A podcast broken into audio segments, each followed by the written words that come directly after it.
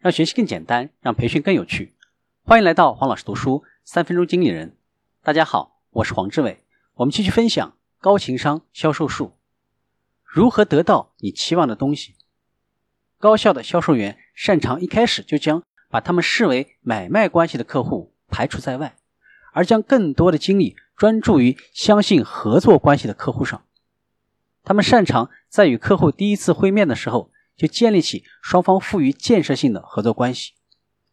擅长管控自身期望的销售员都是充满自信，并且拥有很强自尊的心。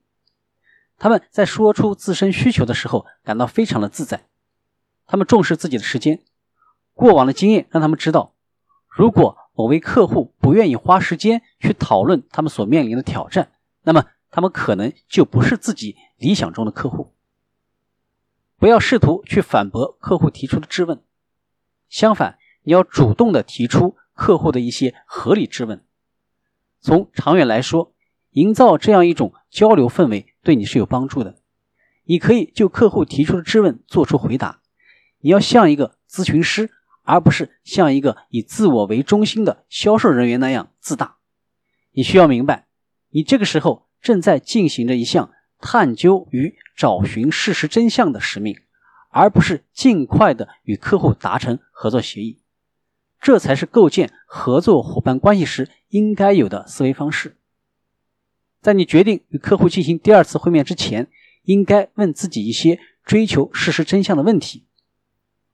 比如说，你的客户在第一次会面时有没有说出他们真正需要解决的问题？客户在第一次会面的时候是否愿意公开他们的预算？客户在第一次会面的时候是否愿意将你介绍给其他的决策者呢？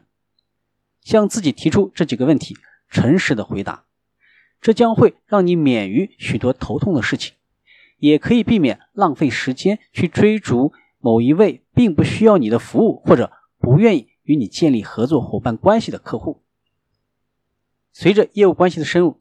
你需要让客户知道你对他们所设定的期望，设定与管控期望，需要我们认真讨论合作双方在获得成功的时候所扮演的角色。你可以提出以下几个问题：如果客户的内部团队无法达成期望，他是否可以接受将交货期延迟两周的结果？如果主要的利益方错过了会面，又会发生什么事呢？如果关键的信息没有传达到我们这边，我们该怎么做呢？在客户那边，谁该为这个项目负责呢？你要充满自信的就新老客户在为获得成功结果的过程中所扮演的角色设定期望，提升管控自身期望的有效步骤。第一步，审视你过去三个月的销售会面，评估你的表现。第二步，用想象视觉化的方式去训练设定与管控期望。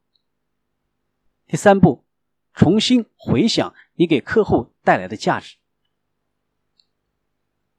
今天的分享就是这样，请关注黄老师读书，每周你都将收到我们推送的黄老师读书的文字版本。给我三分钟，还你一个精彩。我们下期见。